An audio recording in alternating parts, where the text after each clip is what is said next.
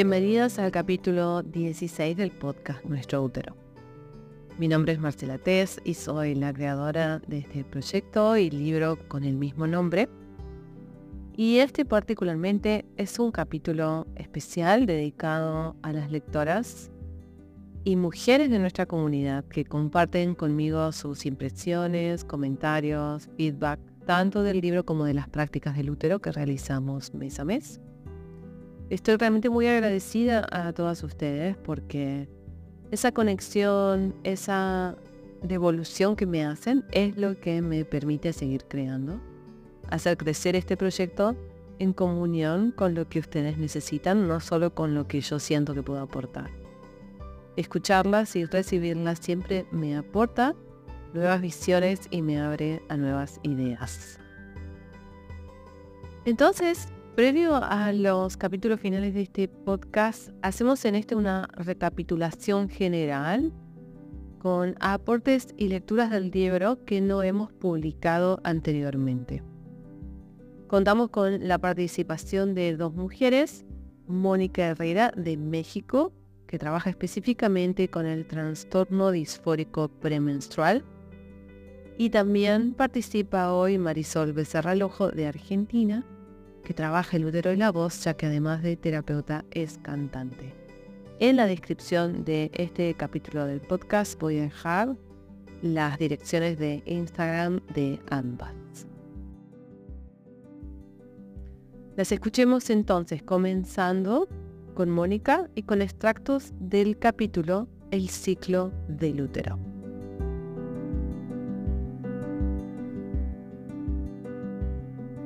En la mayoría de las mujeres, el ciclo funciona como un círculo vicioso. Así como nuestros úteros están cerrados y contracturados, nuestros ciclos están viciados. La resistencia que tenemos a responder a las necesidades del cuerpo y del útero han ido desvirtuando generación tras generación el ciclo energético al punto de estar desconectadas de él.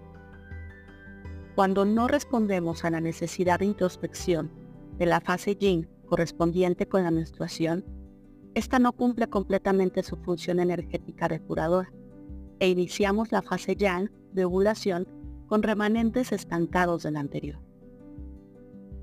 Cuando no respondemos a la necesidad creativa e expresiva de la ovulación, esas energías quedan frustradas en nuestro interior y el útero queda cargado de esa insatisfacción.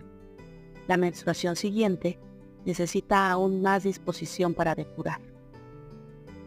Si sucesivamente no respondemos a las necesidades del cuerpo, el ciclo estará cada vez más colapsado, denso y congestionado de energías no expresadas y no depuradas. Se convertirá en un ciclo viciado de sangre e ilusiones estancadas. La mayoría de las mujeres se encuentran en esta situación.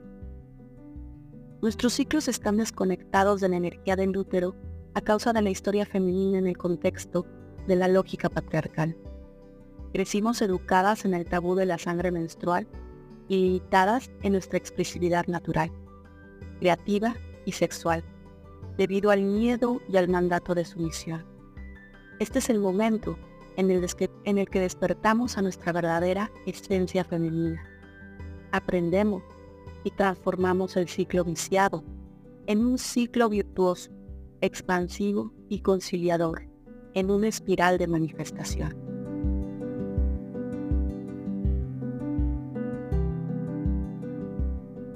La observación del ciclo posibilita la reconciliación. Para las mujeres que se encuentran en la etapa cíclica, la posibilidad de despertar se encuentra disponible en el mismo ciclo del inter su reconocimiento, a través de la experiencia real y corporal, es el reconocimiento del útero mismo. Posibilita la apertura de los registros emocionales y energéticos de esta vida y las ancestrales, donde está almacenado el conocimiento y la sabiduría de la sororidad. El primer paso para salir de la lógica patriarcal es reconciliarnos con el útero, dejar de rechazarlo y traerlo a la conciencia. Indefectiblemente, eso significa aprender a relacionarnos con el ciclo de una manera virtuosa, sana y creativa. La observación del ciclo Primeramente nos conecta con las negaciones que sostenemos sobre él. Todo lo que no queremos ver y sentir o pasamos por alto de manera automática. Las necesidades corporales y afectivas, los pensamientos, las emociones existentes en la mujer cíclica, vinculadas en mayor o menor medida con la energía del ciclo de útero. Para algunas mujeres, su ciclo es terriblemente antagónico e intenso. Pasan de estados de impulsividad y mucha actividad a necesitar completa desconexión y descanso. Para otras, no informa nada. Bien las hormonas cumplen su función, la energía es completamente lineal y no sienten diferencias concretas en sus distintos momentos. Para muchas otras, el ciclo solo consiste en menstruar. No tienen ni registro ni sensación de la fase puesta. No hay creatividad o energía expresiva que se manifieste. Todas las variables son reales y consecuentes a los milenios de desconexión. Observar el ciclo, reconocer lo que existe y luego amigarnos con esa forma de funcionar sorpresivamente nos lleva hacia la armonía.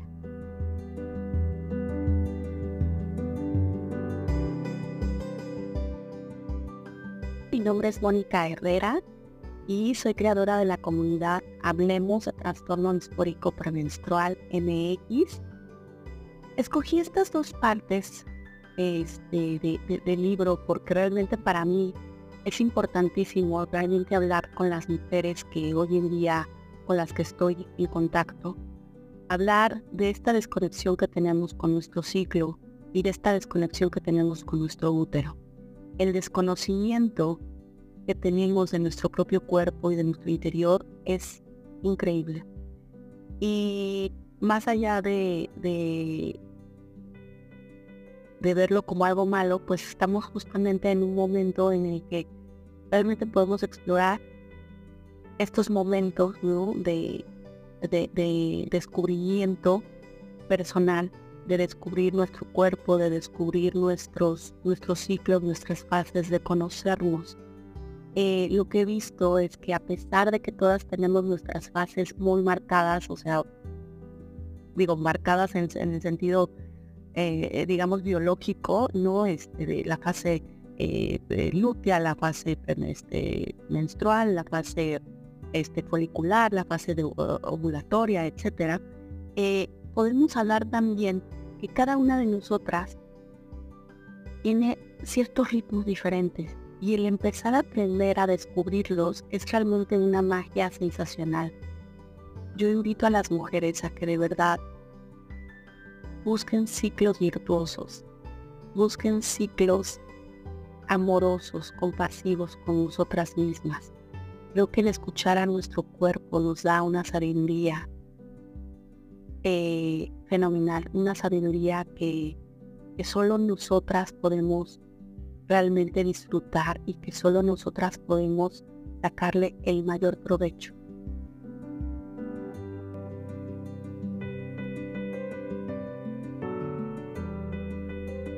Agradezco a Mónica por su participación en el podcast y también por su vocación y amplia tarea que realiza comunicando y acompañando a mujeres que buscan este bienestar en su ciclo del útero.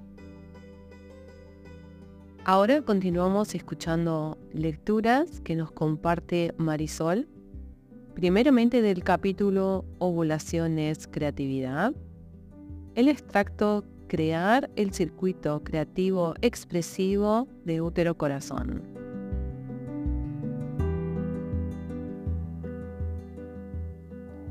Aunque la ovulación sucede aproximadamente en el día 14 del ciclo, la energía creativa y el útero en movimiento ascendente puede estar disponible antes. En general, entre los días 5-6 del ciclo, y es posible empezar a trabajar desde entonces. El circuito creativo expresivo comprende la conexión con la tierra, el útero y los ovarios, la conexión con el corazón y los canales de manifestación del corazón, que son las manos y la voz. Inicialmente, el útero recibe la energía vital de la tierra, de los ancestros, la energía amorosa del corazón y crea el potencial de vida en la ovulación. Esa semilla es fecundada por una idea o deseo que proviene de tu mundo interno. El útero la nutre y la eleva hacia el corazón cuando está madura. El corazón la recepta, la transforma en un fruto y promueve su manifestación. La, la materializa de manera concreta a través de las manos y la voz, a través de la acción. El resultado es un elemento nuevo que antes no existía. Un escrito, un sonido, un dibujo, un movimiento, un relato, una confección, lo que tú desees. Este es un momento de alegría y gozo, de celebración.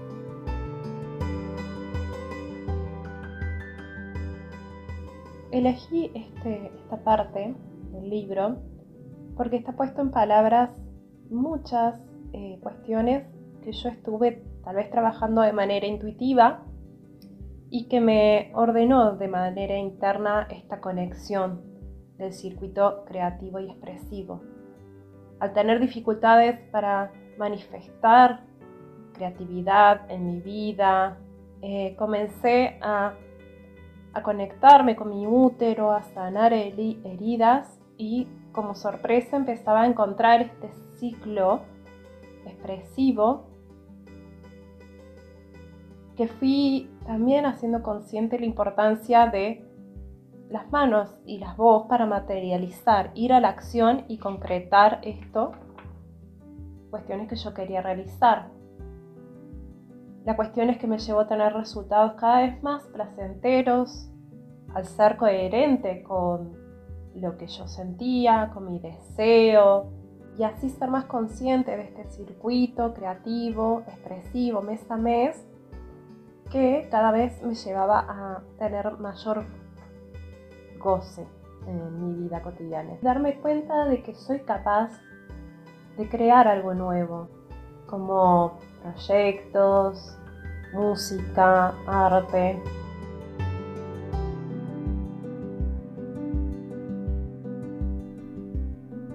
Y finaliza compartiéndonos del capítulo Comunicación es Poder el extracto La valentía y el poder de hablar.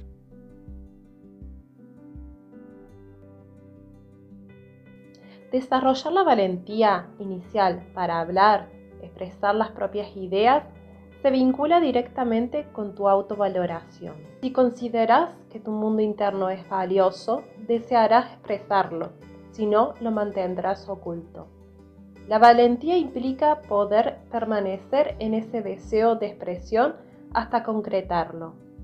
A pesar de las dificultades que surjan, aquello que tienes que decir tiene sentido para ti, es valioso y puede serlo también para otras personas. Probablemente rompa las reglas, pero incluso eso tiene sentido. Las reglas de la lógica patriarcal deben ser traicionadas para que podamos crear igualdad.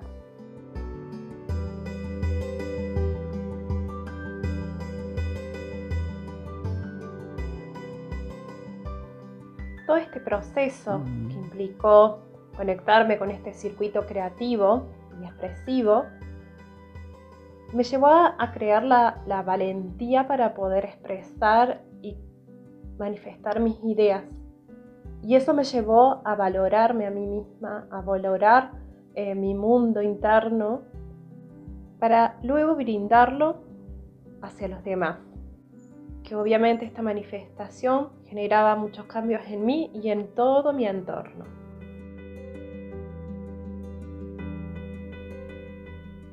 Gracias Marisol por tu valentía de disponer tu voz y tus sentires para este podcast.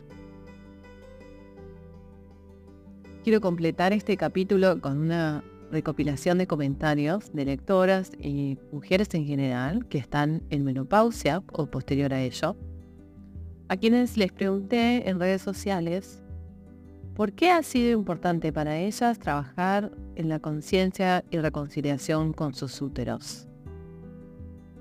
Cuando pensamos en el útero lo pensamos cíclico, pero la realidad es que las mujeres de este ciclo vamos a transcurrir una amplia parte de nuestras vidas de manera no cíclica, en el útero lineal, como lo expreso en el libro.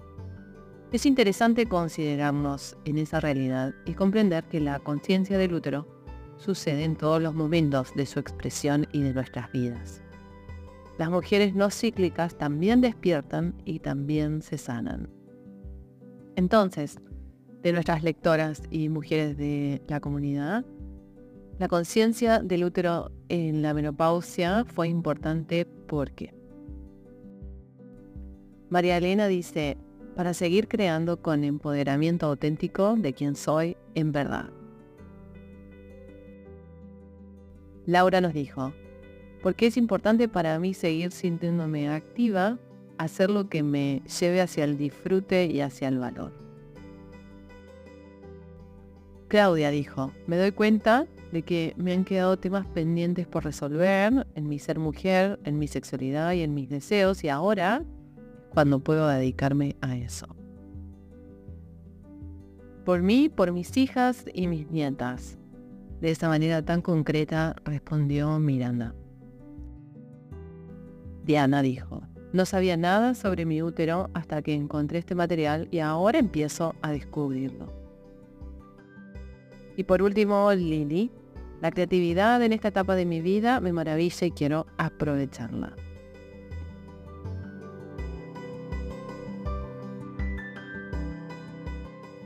Gracias queridas mujeres por sus colaboraciones y por responder esta no tan simple pregunta. Para cerrar, me quedo con lo valioso de comprender de que hay una realidad distinta posible en cualquier momento del útero ciclos más fluidos, lo que no significa que no tengan desarmonías o complejidades, sino que empezamos a tener recursos para gestionar esos momentos y transitarlos con más amabilidad, presencia y compasión. También lo importante que es para todas lo creativo, lo expresivo del útero, poder mostrar quiénes somos, nuestra autenticidad. Esa búsqueda de lo creativo expresivo la despierta la ovulación pero continúa finalizado el tiempo de ciclo de las mujeres, porque la energía de óvulos y folículos permanece toda la vida. Y lo relevante que son los años, más bien décadas, de no ciclo, como momento de autodedicación y profundidad no de una forma egoísta para las mujeres, sino con la intención de florecer desde adentro hacia afuera, hacia estar en la vida, con la vida, con las personas, con los seres.